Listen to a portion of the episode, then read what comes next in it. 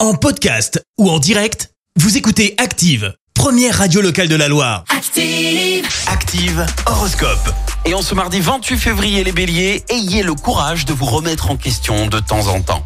Taureau, n'essayez pas de vous isoler et de bouder dans votre coin, soyez plus ouvert et plus sociable.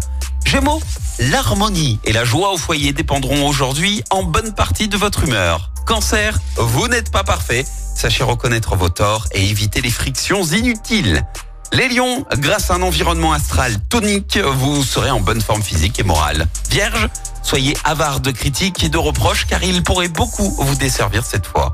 À Balance, vous serez peut-être tenté par un achat ruineux et vous feriez bien de ne pas céder à la tentation. Scorpion, prenez conscience de vos faiblesses et trouvez le moyen d'y remédier.